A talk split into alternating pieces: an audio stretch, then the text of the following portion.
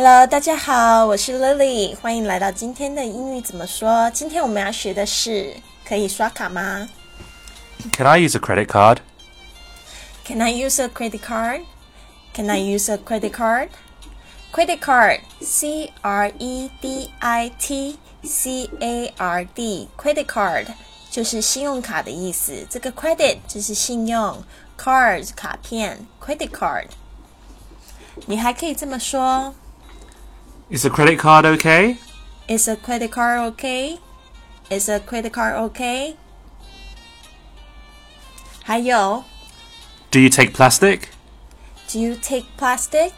Do you pla take plastic? Sorry, do you take plastic? Plastic 就是塑料、塑胶的意思。Plastic 这个也就是指这个 credit card。还有 Do you accept credit cards? Do you accept credit card? Accept credit card? Accept 就是接受。Alright, uh, let's do a simple dialogue. Honey, I saw these wonderful shoes and really want to buy them. Can I use your credit card? What? Why my credit card? Use your own. Alright, I'll see you tomorrow.